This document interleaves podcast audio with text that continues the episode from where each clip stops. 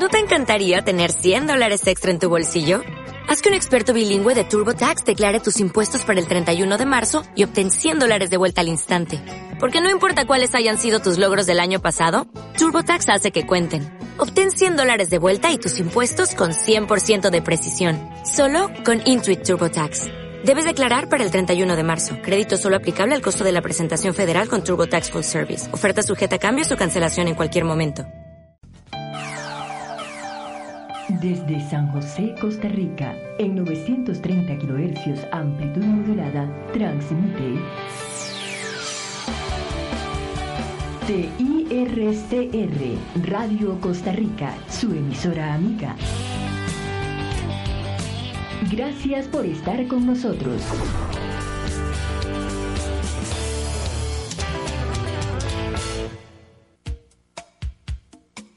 Mundo sorprendente con Bernie Solano.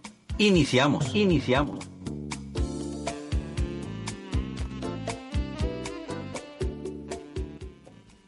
Hola, ¿qué tal? Muy buena noche, muchas gracias de estar con nosotros. Les habla Bernie Solano. Un sábado más, una reunión de amigos de Mundo Sorprendente. Gracias por estar con nosotros, para acompañarnos en cualquier lugar de Europa, de Sudamérica, del Caribe y de Costa Rica. Gracias, muy amables. De verdad que ese afecto, esas muestras de cariño al programa que estamos recibiendo entre la semana.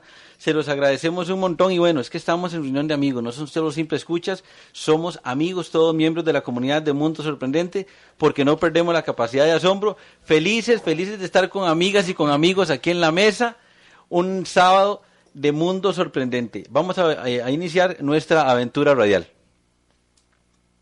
Cada persona es un mundo.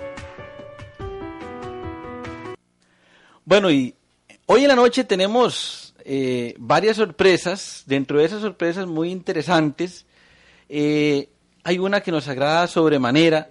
Y es que recibimos la visita y esperamos que no sea visita, sino que encuentre aquí su casa para que desarrolle los temas correspondientes a la coordinadora nacional del programa de escuelas asociadas a la UNESCO, Centros Educativos de Primaria y Secundaria, eh, que une entonces a muchas y muchos niñas, niños, jóvenes alrededor de valores tales como la paz, de valores tales como la tolerancia, etcétera. Y bueno, tenemos el honor de decirle bienvenida a su casa Diana Borrás, coordinadora de este programa.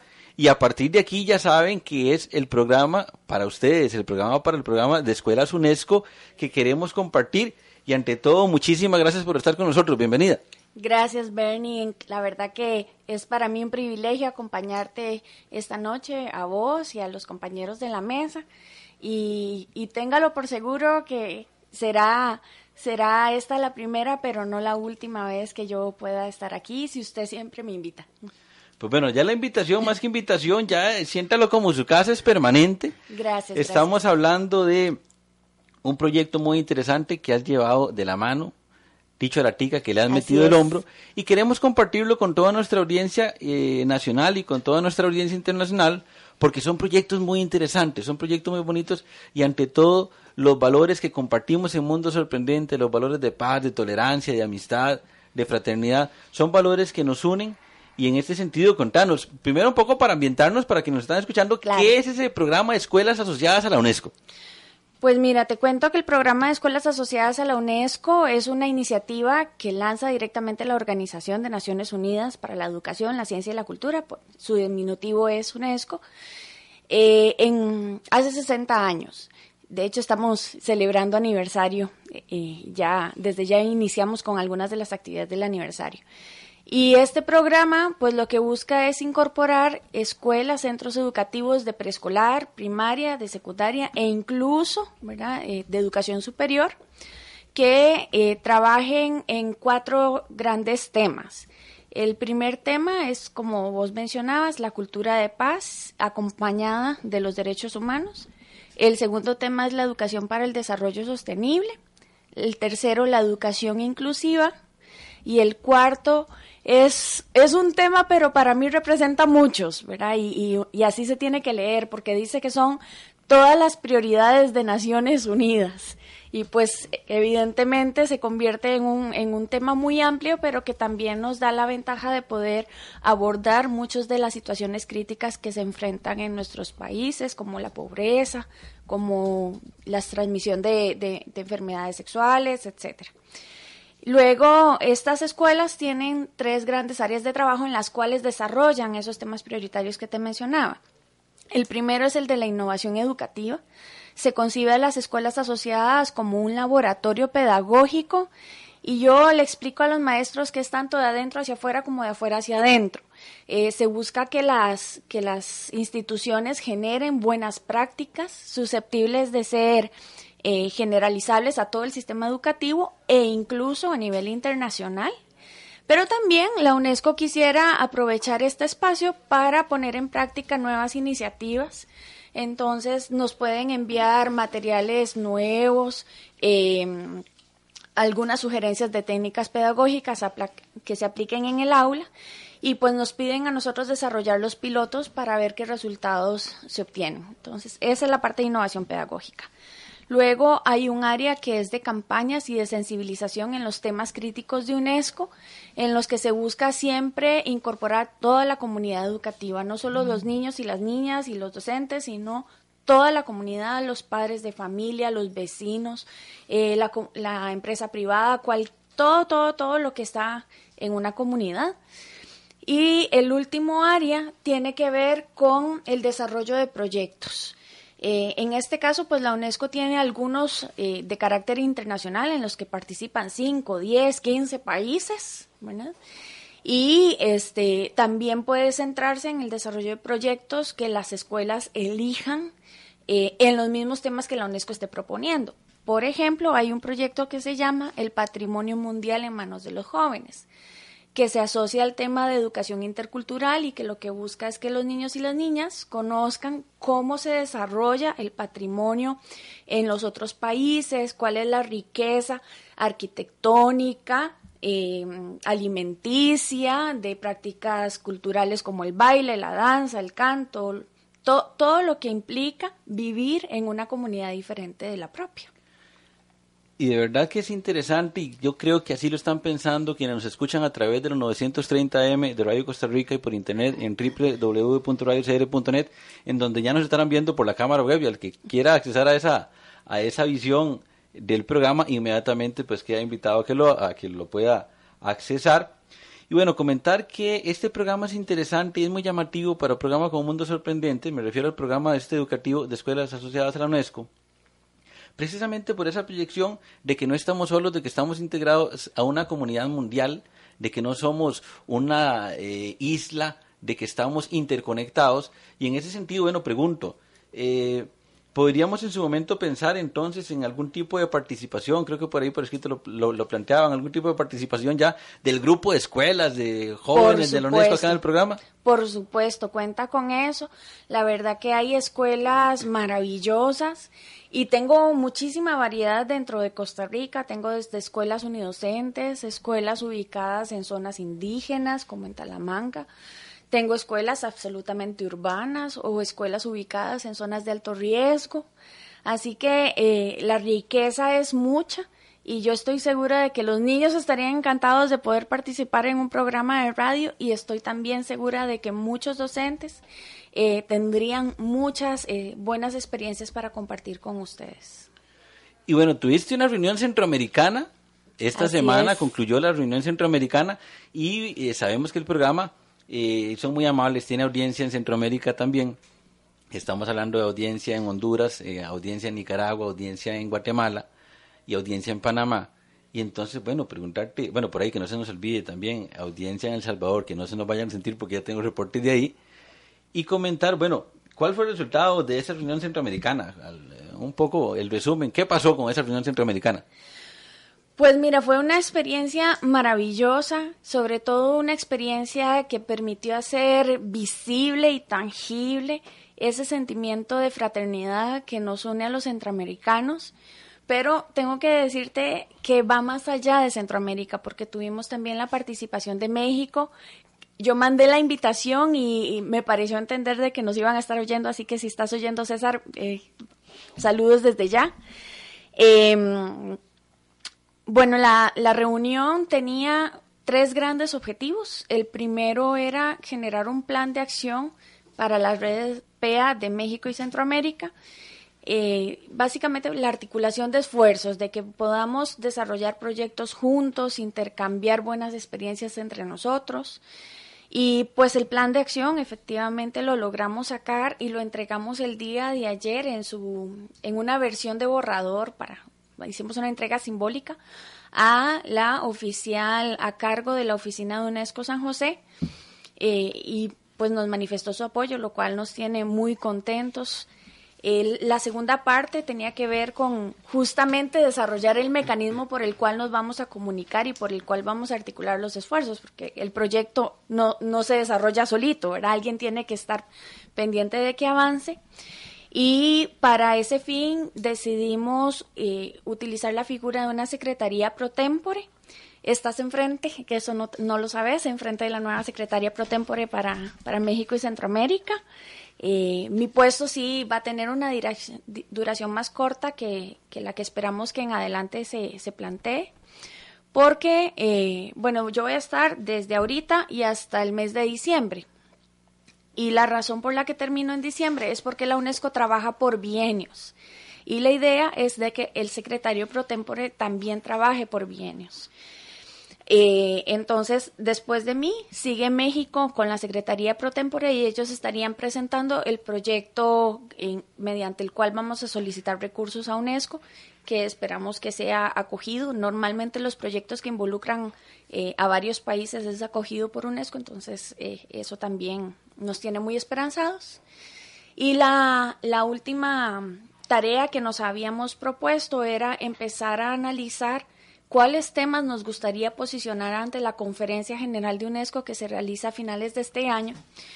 Y pues ya sentados discutiendo veíamos que en realidad los temas a posicionar son muchos, pero que necesitamos avanzar y articularnos un poquito nosotros antes de llevar algo a esa conferencia, porque es un foro muy importante, muy fuerte, eh, y en el que tenemos que llevar propuestas muy claras que todavía no tenemos tan claras.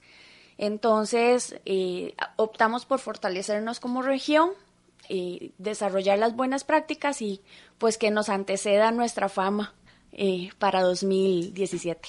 Pues bueno, primero que todo, felicidades, señora secretaria Muchas gracias. Y número dos, eh, que he dicho, porque este programa se abre precisamente como una ventana, la verdad es que una ventana de hermanos en el nivel internacional, no nos divide en fronteras, nos une la humanidad, que es lo natural. Y en ese sentido, bienvenida a toda el área de México y Centroamérica, Mundo Sorprendente va a encontrar en cuanto ustedes quieran y lo permitan un aliado. Gracias, gracias. La verdad que eh, sí vamos a ocupar de, de ese apoyo.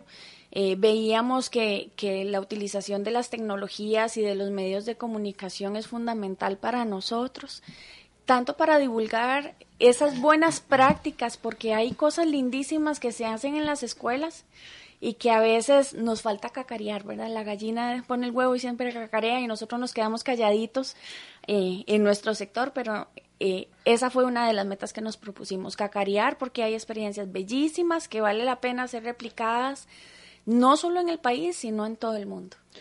Pues entonces, de verdad que gracias, bienvenido al programa de Escuelas de UNESCO a Mundo Sorprendente y esperamos más noticias y esperamos ahí unas eh, relaciones, recordemos, hay algún concurso que tenemos por ahí planeado. Claro, claro. Eso lo vamos a tratar de desarrollar en estas, en estas semanas. Así es, y cuenta con, con eso. Si no lo logramos poner en, en práctica antes, pues era porque la verdad yo estaba full time con, con la reunión centroamericana, pero de ahora en adelante eh, el trabajo ya está más organizado, está eh, el norte claro y, y con eso vamos para adelante. Pues de verdad que bienvenida al programa, gracias, es la casa de ustedes, con toda confianza. Gracias y esperamos que tener buenas noticias y la participación de esas muchachas y muchachos que se vengan acá con todo gusto y con toda confianza. Es una comunidad de amigos, eso es, eso es el mundo sorprendente. Y nosotros somos también una comunidad, así que cuenta con nosotros también, nos sumamos a la, a la familia. Pues gracias, entonces, de verdad. Bienvenida.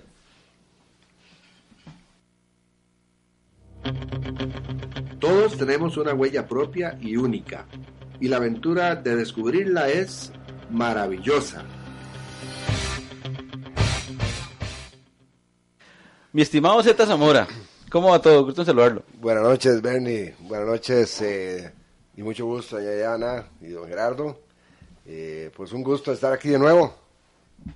Qué dicha. Y bueno, eh, el programa de hoy, no lo había dicho hasta que escucháramos la, la, la intervención del programa de Escuelas de la UNESCO, lo habíamos querido titular en genérico El futuro está en el presente, repito, el futuro está en el presente, porque eso es lo que va haciendo el grupo de escuelas a la UNESCO, va construyendo el futuro, pero sobre la base del trabajo del presente. Y yo recuerdo que mi estimado Zeta Zamora nos hablaba un poco del proceso, y antes de darle paso a nuestro amigo Miguel Ramón, yo quería que nos diera como una introducción del tema, mi estimado Zeta. Sí, gracias, Bernie. Bueno, habíamos comentado en una de las sesiones anteriores que la motivación es algo básico para la vida de cualquier persona, pero que había que hacer eh, el esfuerzo por encontrar esa motivación dentro de, de, la propia persona. Y muchas veces eh, la andamos buscando en eh, cuestiones externas a nosotros, que tal vez nos, nos emocionan momentáneamente, nos alegran, pero que después empiezan a debilitarse precisamente porque no son propias nuestras. Y en algunos casos quizás terminamos como imitando un poco, ¿verdad? Pero eh, eso definitivamente pues no lleva a encontrar la propia autenticidad. y, cuando no se, se, encuentra, cuando no se vive esa autenticidad, cuando no se encuentra realmente lo que somos, eh, nos empezamos o nos empezamos a apreciar de veras en todo lo que valemos, todos nuestros talentos, reconocer nuestras debilidades y nuestras fortalezas, cuando no se tiene esa autenticidad, pues evidentemente el mensaje que nosotros le transmitamos al resto de la gente no va a ser eh, el mensaje que realmente queremos que, que, llegue a ellos, sino que va a ser eh, quizás, ahora que estamos aquí en radio, un mensaje lleno de interferencias, ¿verdad? de interferencias extrañas. Eh, y no hay nada más eh, rico y más sabroso que interrelacionarse con la gente tal y como es uno. ¿verdad? Cuando uno logra ubicarse exactamente en, en, la posición que nos toca a cada uno, aprendemos también a visualizar mejor la posición de las demás personas. Aprendemos a reconocer las autenticidades de las demás personas. Y decíamos también que, bueno, ¿cómo iniciamos ese proceso? A veces la persona que anda buscando esa autenticidad está un poco atribulada, está un poco angustiada, eh, se siente un poco impaciente y, quizás muchas cosas le molestan. Y eso sucede porque la mente está un poco eh, desordenada, como muy apurada. Entonces eh, comentábamos que lo mejor siempre es detenerse un rato, detenerse un rato, dejar de pensar un rato, ordenar un poco los pensamientos y entonces arrancar pero poquito a poco, poquito a poco, tratando de manejar un asunto a la vez. Eh, cuando tenemos la mente así, decía, atribulada, lo que pretendemos es que todo se solucione, como, como en un chispazo ahí, eh, de, un, de un solo tiro, como decimos vulgarmente, ¿verdad? Queremos dominar todo y por supuesto, cuando no podemos dominar todo, eh, nacen, nacen esas tribulaciones, esas, esas angustias, esas impaciencias, porque no es posible arreglar las cosas. En primer lugar, no es posible arreglarlas, arreglarlas todas al mismo tiempo y mucho menos de un día para otro. Entonces, tenemos que aprender a dividir este, eh, nuestras, nuestras metas, nuestros pequeños objetivos eh, en pasos realizables, en cosas que podamos alcanzar poco a poco. Y en eso radica, como decía Bernie al principio, en eso radica algo muy importante y es que la vida es un proceso, un proceso de pasos, de metas, de objetivos. Y lo que hay que aprender es precisamente a disfrutar el proceso. Esa es la vida. Cuando queremos sentir que, que ya tenemos la felicidad o que ya la alcanzamos, o más bien que no logramos alcanzar la felicidad, eh, tal vez estamos poniendo nuestra mira en algo muy ideal, eh, muy irreal y no ponemos los pies en la tierra. Eh, dejemos que esa felicidad venga poco a poco, con ese proceso, disfrutando ese, ese proceso, paso por paso. Por, ahí, por ahí es que pretendemos continuar nuestro tema y más adelante pues retomaremos un poquito más esto de la, de la autenticidad, que es una de las primeras áreas donde hay que trabajar. Pues gracias de verdad y es, un tema interesante que nos pone a pensar. Y ahora vamos con un muy buen amigo eh, enviando cordiales saludos de una vez y antes de que se vaya a la cama, bueno, a, nuestro amigo Luis Guerra en Venezuela, a su hija Luis Mar Guerra, que está por allá, antes de que se vaya a la cama nos dice que el saludo, así que el saludo Luis Mar, de verdad que, que estoy bastante, saludos desde Costa Rica, en pura vida, a nuestro buen amigo Abigail Nájera, allá en La Piedad, Michoacán, muchísimas gracias compañero, de verdad que muy amable, a Héctor Pino en el Principado de Andorra, un abrazo compañero, qué bárbaro, se, nos fue a pasear allá, yo creo que andaba allá por Portugal, de verdad que muy amable, y bueno, iremos con los saludos, que no se nos olvide de una vez, saludo a Daniel López Sainz en Madrid. Eh, gracias y felicidades por esa eh, estancia con su madre Paloma Sáenz que nos acompañó la semana pasada. De verdad que estupendo y muchas gracias por estar con nosotros en Mundo Sorprendente. Vamos ahora con nuestro amigo que nos trae todas las semanas una carta.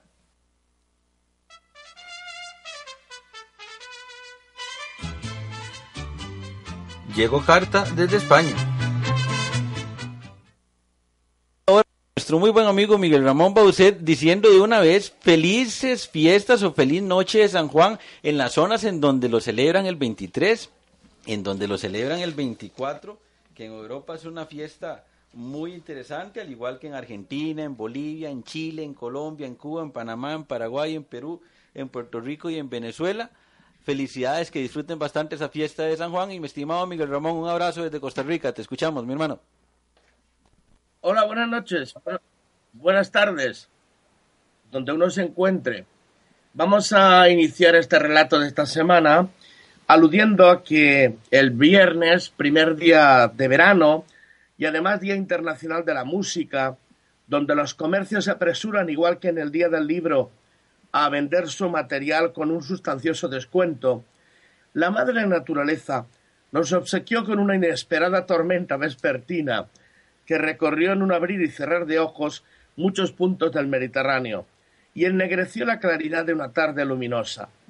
En muchos puntos una fuerte granizada y en otros una lluvia de dudoso efecto beneficioso apareció acompañada de un fuerte aparato eléctrico que permitió esa curiosa fotografía que encontrarán en la página web de Mundo Sorprendente, donde el que la captó, el que hizo esa fotografía, eh, logró eh, que se viera la caída del rayo al mar con una gran belleza.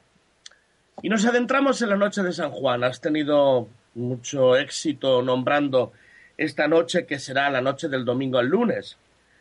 Anochece junto al Mediterráneo, ese mar tan apreciado por muchos y que encierra tantas meditaciones y sorpresas cuando se te observa eh, detenidamente.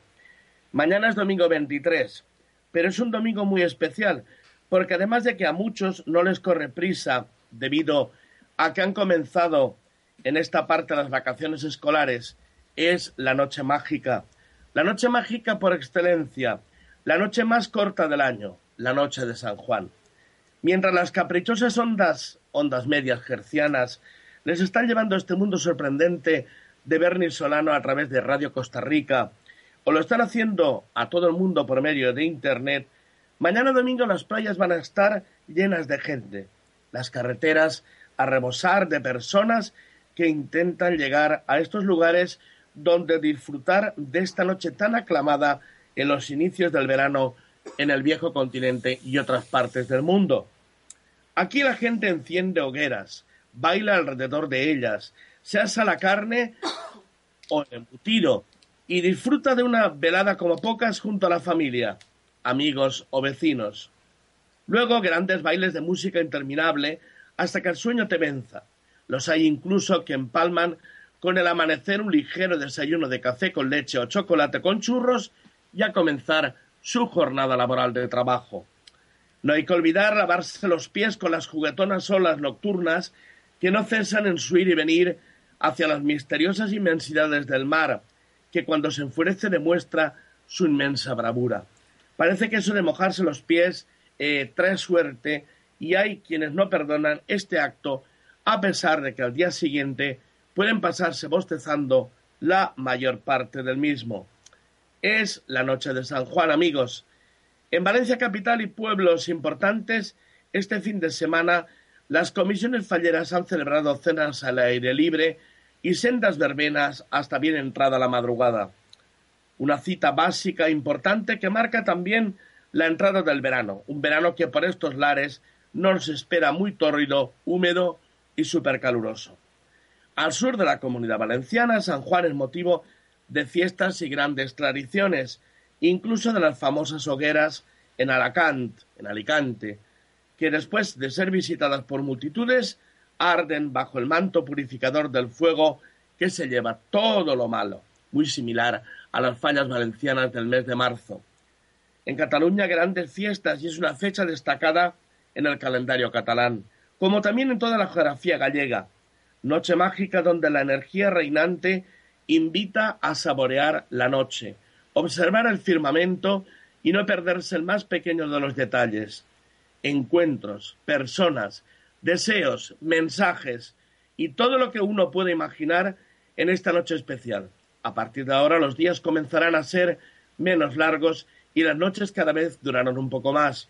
Un paseo en helicóptero en una noche como esta ofrecería una visión sin fin de hogueras y fuego, de personas que junto a rituales, creencias y tradiciones se divierten, piden deseos y disfrutan de tan esperada ocasión en una fiesta que recorre diferentes países europeos y de América Latina fundamentalmente. Si tienen la suerte de celebrarla, aprovechen tan simpática ocasión que aún están a tiempo, y en caso contrario sepan al menos que existe y que irradia mucha alegría y alcanza el bienestar de muchos habitantes de nuestro planeta Tierra. Gracias Miguel, de verdad que es eh, lindísimo escuchar y bueno, aprovechando mi estimado compañero y amigo, decirte non-stop y decirte algo adicional. Celebrate esta noche de o la noche de San Juan junto con un pura vida incorporado, mi estimado amigo. De acuerdo, lo celebraré y me acordaré mucho de vosotros. Buenas noches y un saludo. Gracias, Miguel. Un abrazo.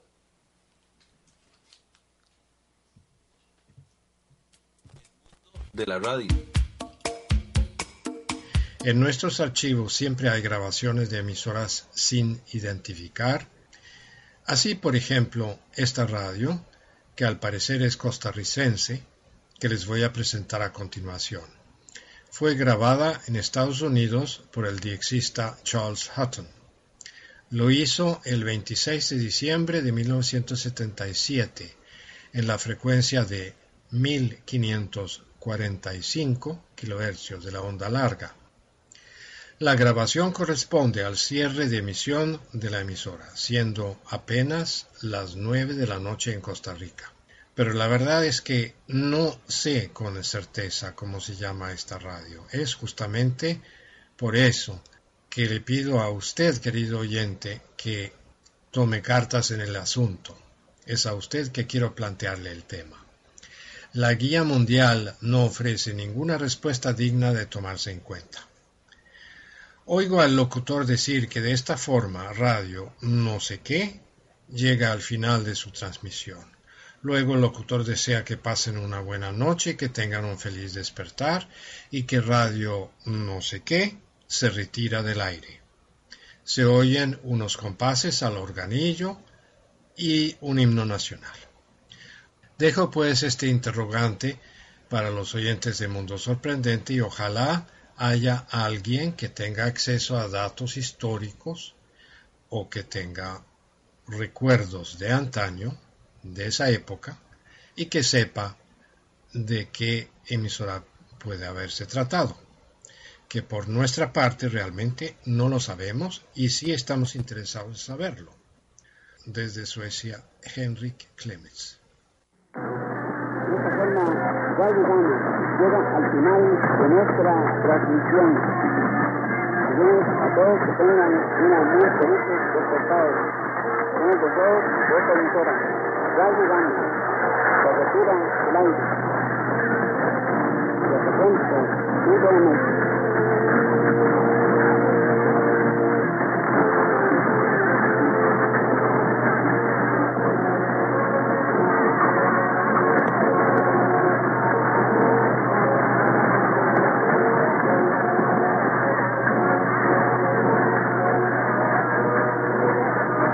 Mundo Sorprendente.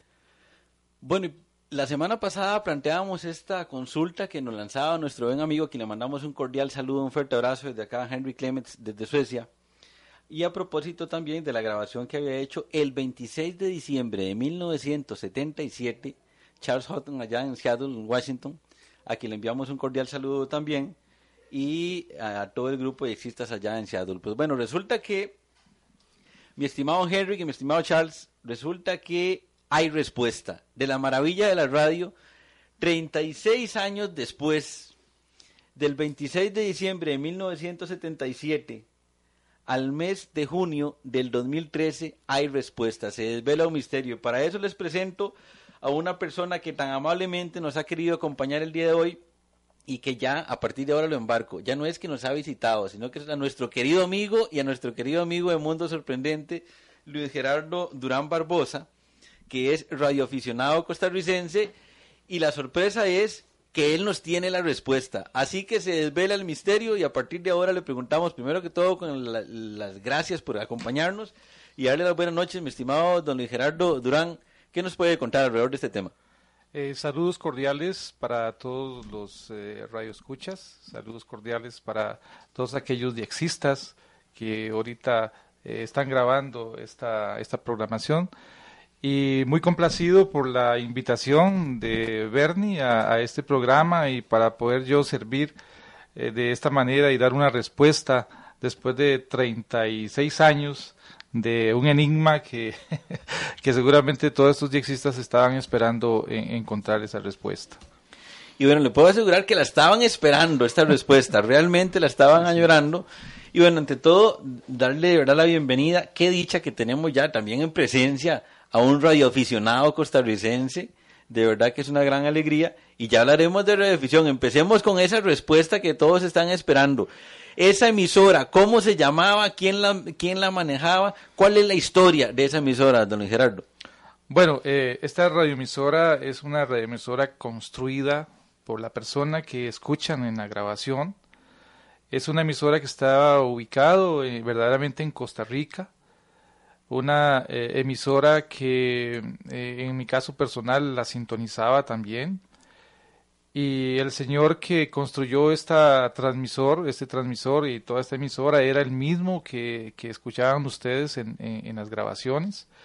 Este hombre se llamaba Edgar Jara González, un aficionado de la radio, eh, muy poco conocido por, por la gente, pero sin embargo yo lo considero un genio porque él pudo eh, realizar este, este, este, esta transmisor. No sabemos cómo, porque según me he enterado, la persona esta no era una persona letrada, una persona que había estudiado ni siquiera electrónica. Sin embargo, él podía desarrollar todos estos eh, circuitos, ¿verdad? Que son de ingeniería y de ingeniería avanzada, porque no es sencillo poder desarrollar un equipo de estos. Y en la época, este, con las limitaciones que, que se podía tener y que la persona esta podía tener, logró eh, transmitir y llegar hasta estos países, ¿verdad? Y en, y en esta frecuencia, en 1545 kilohertz, que supongo por el, el salto o el, el- la- de la onda, pues pudieron eh, recibirla en estos países. Esta emisora se ubicaba, me comentaba, en un lugar que se llama Mozotal. Sí, propiamente la, la emisora se ubicaba en, en la zona de Guadalupe, ¿verdad? Camino a Mozotal. Cantón de Coicochea, más o menos a unos 6, 7 kilómetros de la, de la capital. Aproximadamente, sí, anda alrededor de 7 kilómetros de la capital. Y él construyó el transmisor. El señor construyó el transmisor, construyó sus antenas, ¿verdad?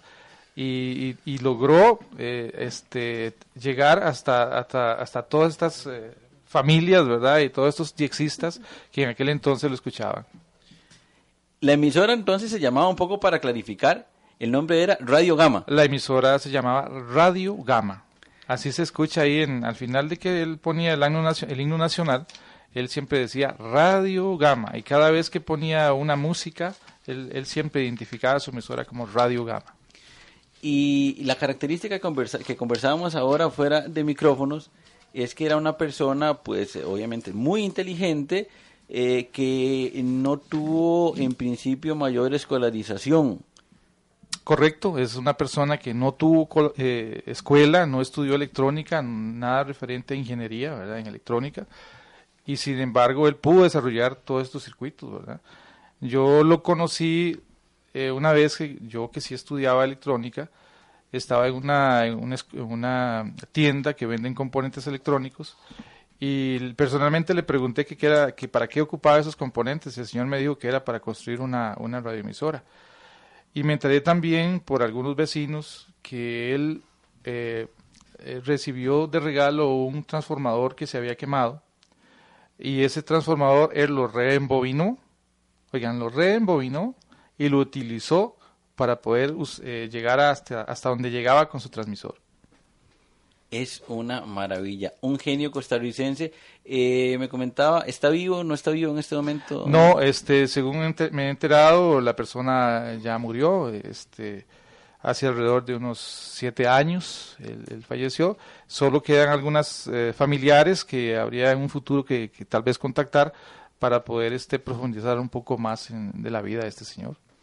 Bueno, pues desde acá entonces desvelamos el misterio. La emisora es Radio Gama, transmitida desde el cantón de Huecochea, en un pueblo que se llamaba Mozotal, eh, alrededor de los 1540 kilohertz, y eh, tuvo la onda de rebote que le llegó, entonces de la onda media hasta Estados Unidos, y esa grabación que escuchamos fue cuando este señor Edgar Jara González transmitió y se escuchó el 26 de diciembre de 1977 allá en el noreste de los Estados Unidos.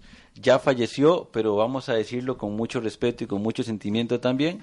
Sea esto un pequeño pero muy sentido homenaje entonces a un genio de la radiodifusión costarricense, de esos genios anónimos que gracias al esfuerzo de Charles Houghton, de Henry Clemens y de don Luis Gerardo Durán, salen a la luz. Así que con todo nuestro respeto y nuestro cariño, un homenaje para Edgar Jara, vamos a decirlo en términos propios, un genio de la radio, de la radio costarricense. Un genio de la radio costarricense. Y para referencia de los diexistas, eh, mi indicativo es Tango India 2, Golfo Delta Bravo, Gerardo Durán para servirles. Pues don Gerardo, yo espero que hablemos en su momento de radioafición y nada más le quiero preguntar algo. Eh, en términos muy rápidos, ¿los radioaficionados tienen algún eh, interés lucrativo en su actividad? De ninguna manera. Es un hobby, eh, hay mucha gente de diferentes eh, condiciones sociales que se dedican a la, radioafición como hobby, no se lucra, más bien hay que invertir en los equipos que, que, que se utilizan para poder transmitir, ¿verdad?, en nuestros hogares, porque generalmente todos los radioaficionados tenemos nuestros eh, equipos en nuestros hogares. Ahí está el cuarto de radio y desde ahí llegamos a los confines del mundo, ¿verdad? O como se dice también en el ámbito del diexismo, ahí está el rincón diexista. Ahí está el rincón diexista. Ahí está el rincón diexista. La verdad que, ante todo, también un cordial saludo a todos los miembros del Radio Club de Costa Rica, a don Juan Carlos Chavarría, que voy a aprovechar también para enviarle un saludo, a don Hugo Soto, presidente del Radio Club de Costa Rica, un cordial saludo y por supuesto que el micrófono le está esperando don Hugo, al igual que a Juan Carlos, a ver si se nos anima. Y espero, mi estimado Luis Gerardo, tenerlo por acá en próximos programas para que hablemos ya más amplio, más largo y tendido de radioafición, de esa actividad de interés público. Y ustedes son verdaderos embajadores de la humanidad y de la amistad de Costa Rica para el mundo. Felicidades por eso, muchas gracias. Y como decimos a la tica, no aflojen, compañero, que nos hacen falta. Es un honor haber estado con ustedes acá y estar en un futuro. Claro que sí, muchísimas gracias. Y saludo entonces a toda la gente de Radio Club que en su momento nos están escuchando por ahí por los 146, 840 en la frecuencia de 2 metros. Correcto. Así que muchas gracias. Entonces vamos ahora con nuestra sección desde Barinas, Venezuela, Jorge García. Sonidos del mundo.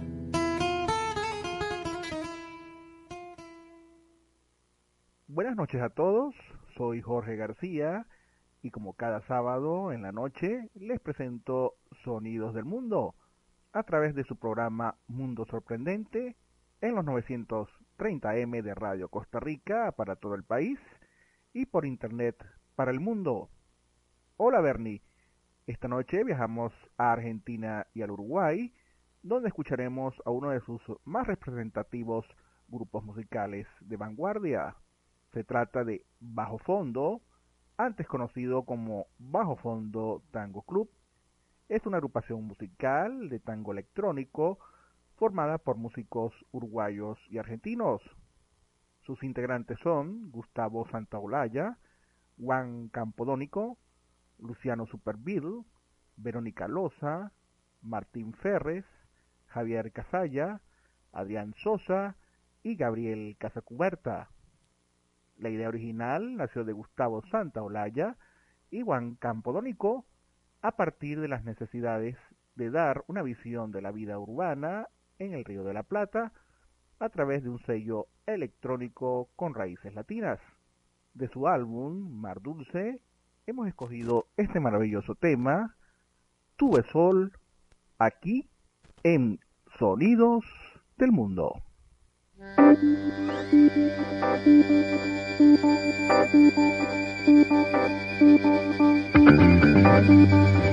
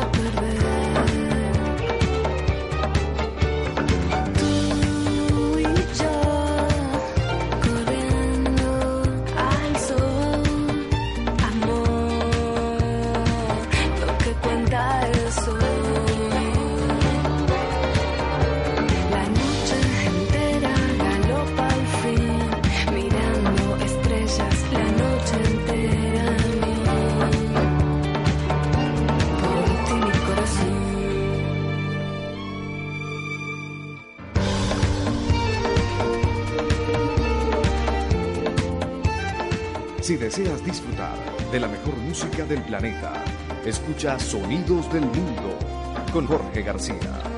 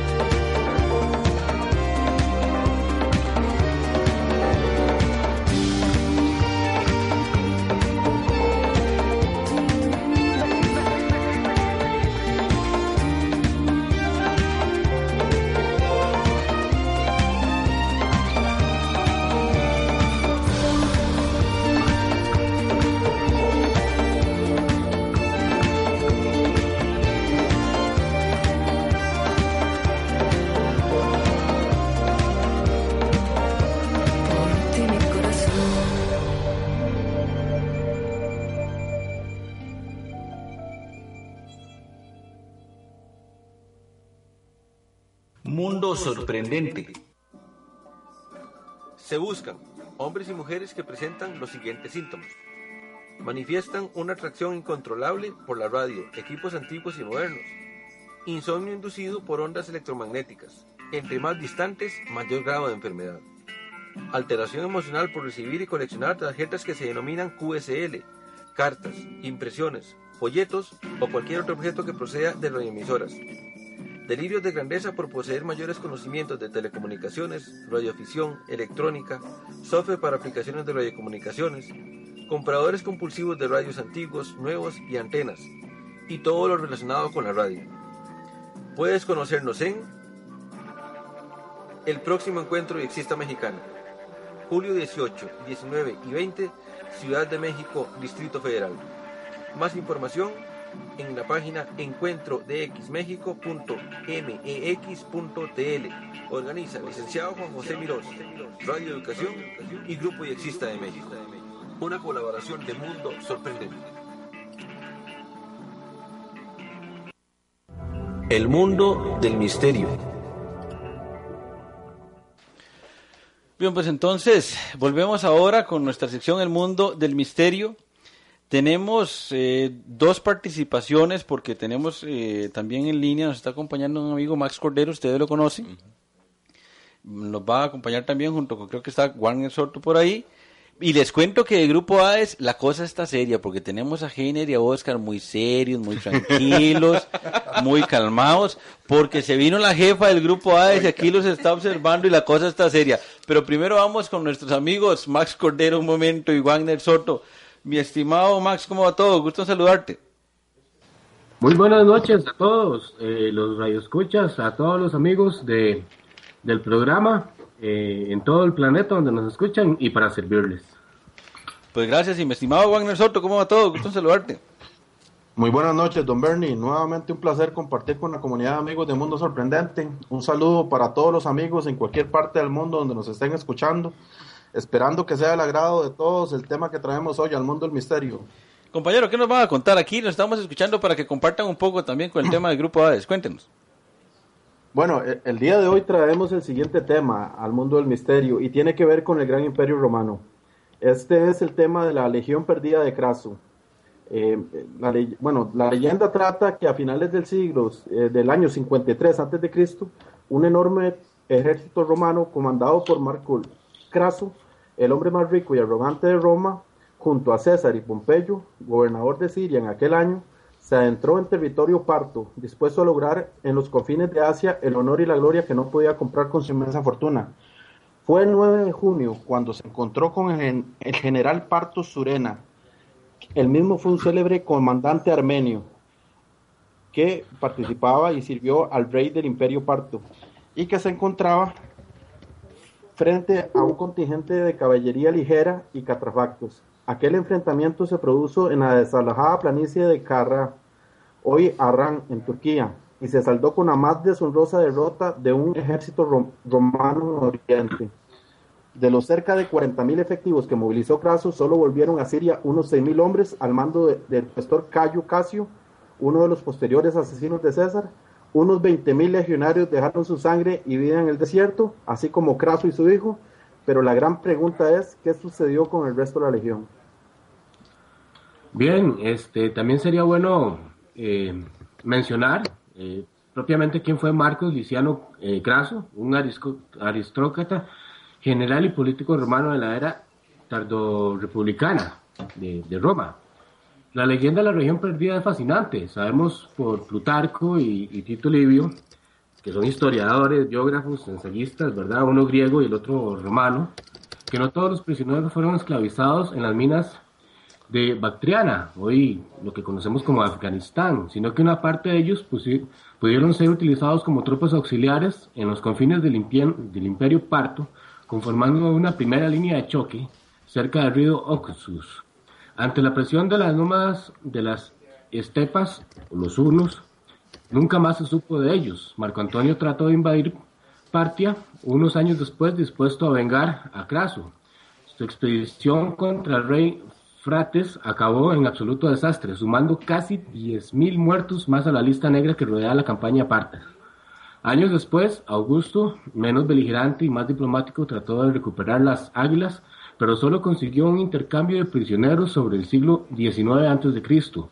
Y tras postreras gestiones del príncipe, el, el olvido se trajo a los cautivos de carne, hasta que la tecnología el conocimiento global de la historia nos ayudaron a atacar a atar caos.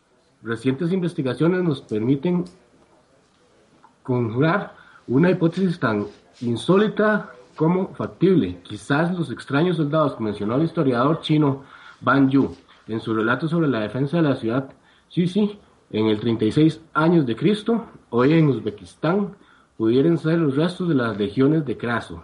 Este cronista escribió en su biografía las gestas de los confines de Xinjiang, el general Gang Shanghu, como se encontraron hombres veteranos y muy disciplinados que fortificaban en campamentos cuadrados de madera y que luchaban siempre alineados y desplegados en una formación como escamas de pescado.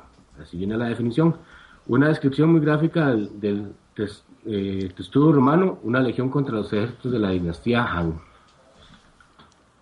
Okay, este, eh, con, con, estas historias de, de, eh, del historiador chino, se dice que tras duros combates en la ciudad de Sisi, cayó y los chinos deportaron cerca de un millar de aquellos valientes soldados, alojándolos sobre el año 5 después de Cristo en una nueva ciudad, Selaisai, ya a las puertas del desierto del Gobi, a las que llamaron Liyen, que es una adaptación a la palabra legión, que era como los chinos conocían al admirable país del Imperio Romano. Este lugar cambió de nombre años después, siguiendo las tendencias de Confucio, para llamarse Jielu, que se llama cautivos. Al día de hoy, lo, impresionante de esto es que en Silasiai sigue habiendo personas chinos de ojos azules o verdes, rubios o pelirrojos, con nariz aguileña y cabello, cabello rizado. Además, en los habitantes de la zona hay una coincidencia del 46% del ADN de la población europea. ¿Estos serán los herederos de la Legión Perdida? Es un tema particular, yo creo que nos habla de un misterio eh, entre histórico, valoración genética, temas interesantes. Vamos a agradecerles primero que todo a nuestros amigos Max Cordero y Wagner Soto. Vamos a llamarlos ese dúo del misterio y dúo del misterio histórico. De verdad que un abrazo, felicidades compañeros y por supuesto que seguimos en contacto para escuchar de sus temas y el desarrollo de esos aspectos tan relevantes y esos detallitos que ustedes saben buscar entre la historia y entre algunos lugares, compañeros. Eh, Max. Pues un saludo, Bernie. Este, siempre es un placer este, comentar acá en el programa con todos los amigos oyentes, la gente que se une día a día a este espacio eh, alrededor del mundo. Eh, yo en lo personal he recibido muchas eh, felicitaciones de amigos de España, de Argentina, de otros lugares. Eso quiere decir de que esta comunidad cada día crece más y más. Y Wagner, este, buenas noches, gusto en saludarte. Un comentario de despedida por ahora, porque espero luego obviamente ya verlo no en virtual, sino en, físico, compañeros. Excelente, don Bernie. Bueno, muy buenas noches, don Bernie, y un fuerte abrazo a todos los amigos que son parte de la comunidad del mundo sorprendente y esperamos encontrarnos, como usted lo indica, próximamente con más misterios y más historias sorprendentes. Muchísimas gracias, compañeros. La que se perdieron de no estar aquí fue el refresquito, que ese virtualmente no se los podemos mandar. Gracias, compañeros, muy ah, amables. Buenas noches. Buenas noches. Buenas noches. Bien, y resulta que yo comentaba que estaba aquí eh, nuestros directores Heiner y Oscar del Grupo AES Costa Rica muy serios. Y es que si ustedes ven en la cámara web, que en este momento está efectivamente en vivo transmitiéndose, eh, nos acompaña Eva León, que es la directora, eh, directora general, la jefa del Grupo AES Costa Rica. y entonces, vamos a ver qué es lo que está... O, o estoy metiendo yo en un problema aquí al grupo, pero queríamos darle ante todo la bienvenida Felicidades por esa hija. Muchas gracias. Samantha Granado León, ¿verdad? Eh, directora generalísima de, eh, de el eh, Grupo AES Costa Rica. Y entonces, ahora con la bienvenida, de verdad que dicha que nos acompaña, que se animó a venir a poner orden entre estos muchachos. A poner orden, así es. Ya, ya hacía falta yo por acá. Eh, por supuesto, ya es algo que era una barbaridad que nos pusiera orden. De verdad, no muy agradecidos con, con nuestros compañeros. Y bueno, de verdad, bienvenida. Felicidades por esa idea del Grupo A. Yo creo que ya lo hemos dicho en su momento. Es un grupo que lo hemos denominado claramente calidad de exportación porque son un grupo muy serio. Eh, no es solo apoyar un producto nacional, es que es apoyar un producto nacional que realmente es apoyable, que es consistente, que es muy bueno. Así que felicidades por eso, Eva. Muchísimas gracias, don Bernie. Sí, realmente este grupo está y nos da muchísimo gusto que, que estemos aquí con usted en este programa, que nos hayan invitado y, y esperamos seguirle colaborando y aquí, bueno, los compañeros Oscar y Jainer que han hecho un buen trabajo junto con usted. Así que muchísimas gracias siempre por la invitación. Y esa idea del grupo AES, ¿cómo estuvo? ¿Por qué, por qué se mete Baleón en el grupo AES? Bueno, junto con el compañero Jainer, en realidad es un tema que nos ha apasionado siempre, desde hace muchísimos años y bueno, se juntó, como dicen, el hambre con las ganas de comer, ¿verdad? Digámoslo así.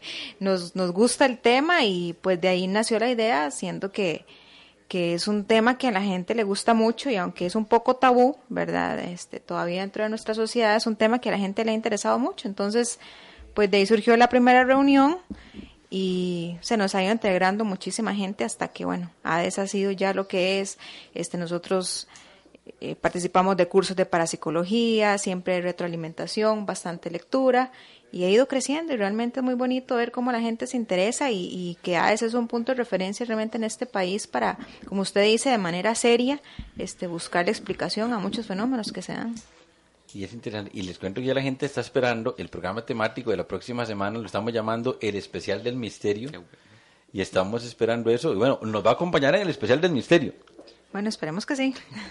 Mi estimado Heiner, ¿cómo va todo? Gusto saludarte. Don Bernie, buenas noches y gracias por, por tenernos aquí nuevamente. Gracias a los radioescuchas que nos acompañan. Muy emocionados del programa de, de hoy en 8. Estamos preparando buen material, bonito material para poder compartir con toda la, con toda la audiencia. Gracias. Y bueno, me comentan acá eh, la audiencia, unos amigos de México, un amigo de México me dice, el estimado, estimado Abigail, que al refresco le falta alguna bebida espirituosa que es muy popular de México.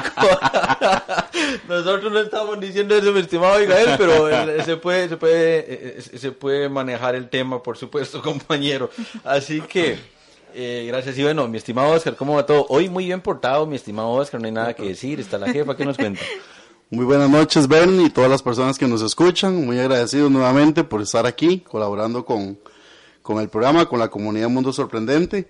Y sí, hoy nos trajimos a la jefa. Bueno, es un puesto nuevo, porque Sí, en realidad no estaba, pero ahí, ahí vamos a dejarla que, que siga un par de editas más en ese puesto. O sea, estoy embarcando aquí yo en la bien. Habíamos tres jefes, ya es que nos bajaron. Ah, así es la cosa, así como está la cosa. Era un reino dividido en tres. Era un reino de triunvirato que ahora se postula ya como una monarquía absoluta. Vamos a dejarlo estos días así. Es un matriarcado esto. Así es como funciona. bueno, eh, ante todo también un saludo para eh, José Granado, ¿verdad? Que está allá con, con, con Samantha. No Está cuidando a. Samantha, muchas gracias para poder yo venir aquí y, que la siga cuidando, ¿verdad? Todos estos sábados. Así si es la que lo sigan cuidando, entonces, bueno, muy bien.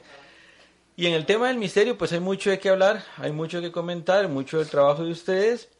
Y me adelanto con una pregunta, de esas preguntas que hemos ido flashando en estos sábados.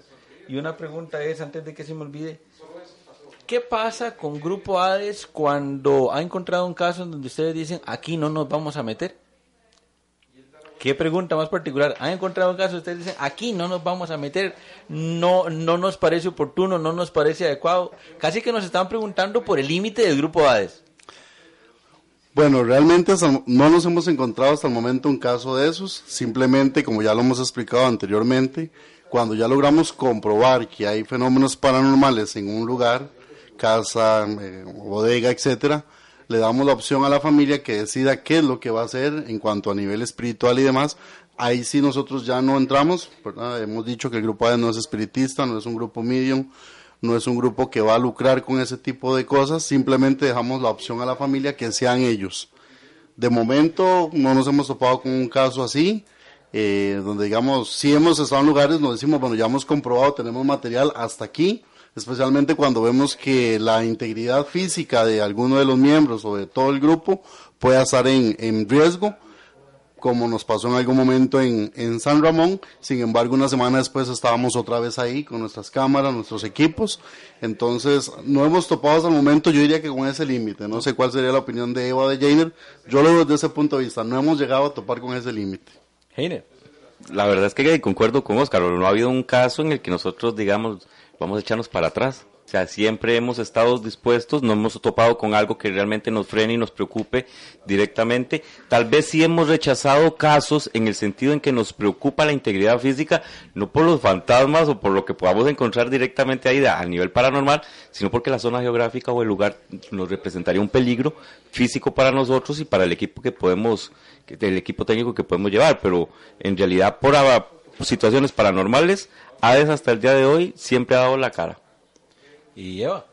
Sí, como, como dice Jainer, por situaciones paranormales no, pero también a veces se presenta, por ejemplo, que nos entra la duda si puede la persona eh, padecer algún problema psicológico, psiquiátrico, digamos, hace poco un caso que entró de que escuchan voces, por ejemplo, y que una voz me está diciendo que, que mate, por ejemplo, o que haga tal cosa. Entonces, primero descartar ¿verdad? Que no sea algún problema psicológico o psiquiátrico antes de que el grupo entre ahí, ¿verdad? Porque no vamos a engañar a la persona si parece más, eh, digamos, yo que soy psicóloga, si doy el punto de que puede ser un problema de este tipo mental, ¿verdad? Antes de entrar a ver los fantasmas, descartar esta parte. Entonces, no entrar por miedo no a lo paranormal, sino para descartar que no sea otro tipo de, de situación, ¿verdad? Y no paranormal.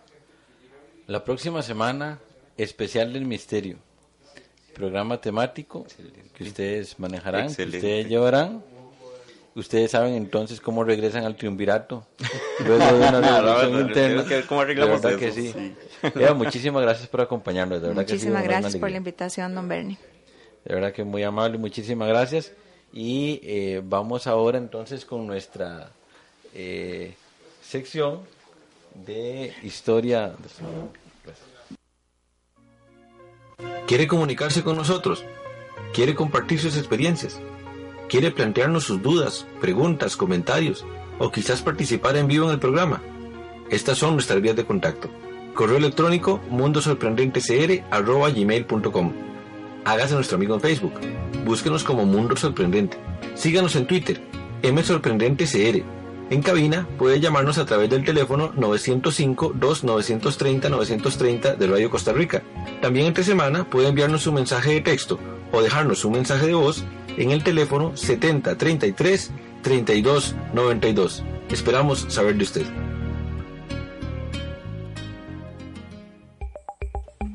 La historia de la semana. Buenas noches, Judith Reyes les habla, a mis compañeros de mesa, a don Bernie, a todos los radioescuchas. Hoy les traigo un cuento de sabiduría muy antiguo, espero que lo disfruten.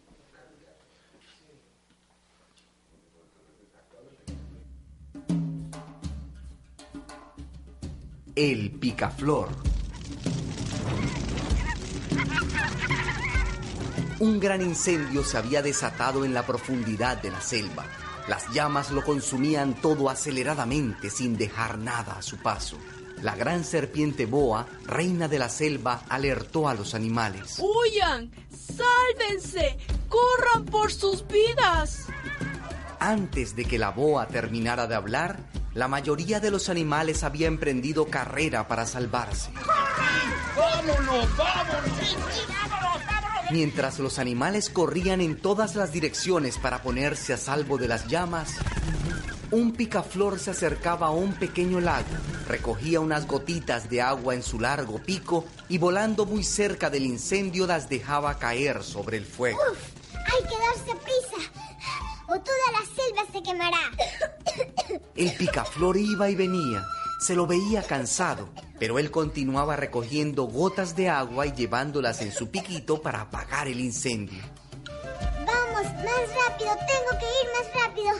De pronto, un jaguar que pasaba corriendo se quedó observando al picaflor y le dijo, ¿Qué haces, insensato? Estoy luchando por apagar el fuego. ¡Ah! ¡Eres idiota! No, yo estoy. Si no vuelas por tu vida, vas a morir. Pero... Es una estupidez pensar que tú solo apagarás tan terrible incendio con unas pocas gotas de agua. Seguiré. Seguiré. Debo intentarlo. Estás perdiendo tu tiempo y arriesgando tu vida por nada. ¿Cómo? Esto es una locura. ¡Vamos! ¡Sálvate! El colibrí voló cerca de la cara del jaguar y mirándolo fijamente a los ojos le dijo, Sí, eh, es posible que no logre apagar el incendio con mi esfuerzo. pero al menos estoy haciendo mi parte por salvar la selva. ¿Y tú, poderoso jaguar, qué haces? Deja de criticar y ven a ayudarme. Deja de criticar y ven a ayudarme. ¿Y tú, amigo, amiga, qué estás haciendo para salvar tu mundo?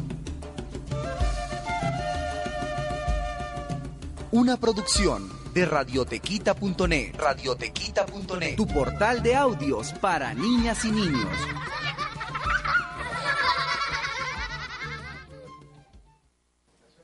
Bueno, la moraleja este, de esta historia, como les digo, es una historia de sabiduría suar muy antigua. Este, la podemos ubicar en tres puntos básicos. El primero es que antes de criticar, sería mejor que nos preguntemos a nosotros mismos qué podemos hacer para mejorar o para ayudar en cada una de las situaciones. El número dos, que muchas veces el poder de uno es suficiente para cambiar el rumbo de la historia y ese poder de uno es hacer algo. Y tres, recordar aquello de que la palabra convence, pero el ejemplo arrastra. Espero que sean felices. Bien, muchas gracias por esa historia de la semana con el poder de uno y el picaflor. Eh, los criterios de interpretación o de hermenéutica, como dicen, se generaron al inicio del, del programa, pero del, del título del, del, audio, pero, pero eso pasó bien. Eh, de verdad que les agradecemos muchísimo estar con nosotros y que nos acompañen. Eh, agradecer la visita también que tuvimos por acá de Esteban Lemus, esposo de Diana Borrás. Muchas gracias por acompañarnos, muchas gracias por venir. También agradecerles a todas las personas que conforman el grupo de docentes, padres de familia y estudiantes del programa de escuelas asociadas a la UNESCO. De verdad que muchas gracias por estar con nosotros con Mundo Sorprendente. Agradecerles a nuestros amigos que nos escuchan por internet en cualquier lugar del planeta. Un saludo a Víctor Gutiérrez que ya nos estaba comentando que estaba a la escucha, muy amable. Y también enviarle un cordial saludo, repito, a todas las personas que celebran esa noche especial, para ellos mágica, la noche más corta del año, del 23 de junio o del 24 de junio, porque lo celebran de las dos maneras. Uno es el 23 y otro es el 24. Y también eh, me aprovecho para enviarle un cordial saludo a mi hermana Teresita Solano, que esta semana tuvo una intervención médica y que ha sido muy valiente, fortaleza. Saludos para ella con gran cariño y para Hugo también. Entonces, eh, de verdad que les agradecemos mucho que nos hayan acompañado. La próxima semana vamos a tener un programa especial del misterio, un programa que espero sea de su agrado donde aquí ya el triunvirato que dirige el Grupo AES Costa Rica, nuestro dúo del misterio, estarán trabajando con nosotros. Y espero que de verdad sea un tema que les eh, agrade y pueden obviamente plantear las consultas ya sea a las páginas correspondientes o también a través del correo mundo sorprendente gmail.com a todas y todos de verdad que muy amables. A nuestro operador sorprendente Esteban Miranda. Gracias compañero a nuestro amigo Z Zamora eh, le agradecemos muchísimo y esperamos que nos vaya guiando de la mano con esos temas de eh, motivación y el proceso que quedamos aquí picados, mi estimado compañero, como decimos en Costa Rica. A ver cómo estamos con el desarrollo de esos temas. Gracias a todas y todos, muy amables por estar con nosotros.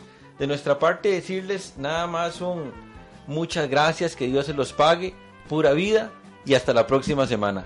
Gracias, nos vemos la próxima semana en otro Mundo Sorprendente.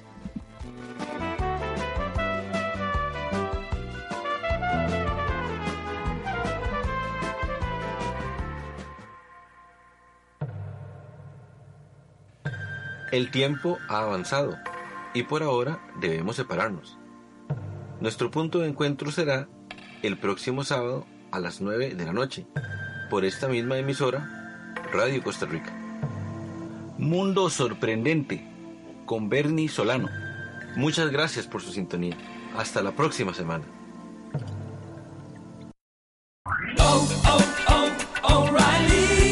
¿Necesitas ayuda? En O'Reilly Auto Parts te ayudamos. ¿Necesitas algún consejo? Te aconsejamos. Nuestros profesionales en autopartes están siempre disponibles para ayudarte a encontrar lo que necesites. Excelente servicio al cliente es solo una de las ventajas que ofrece O'Reilly Auto Parts. Los profesionales en autopartes. Oh, oh, oh.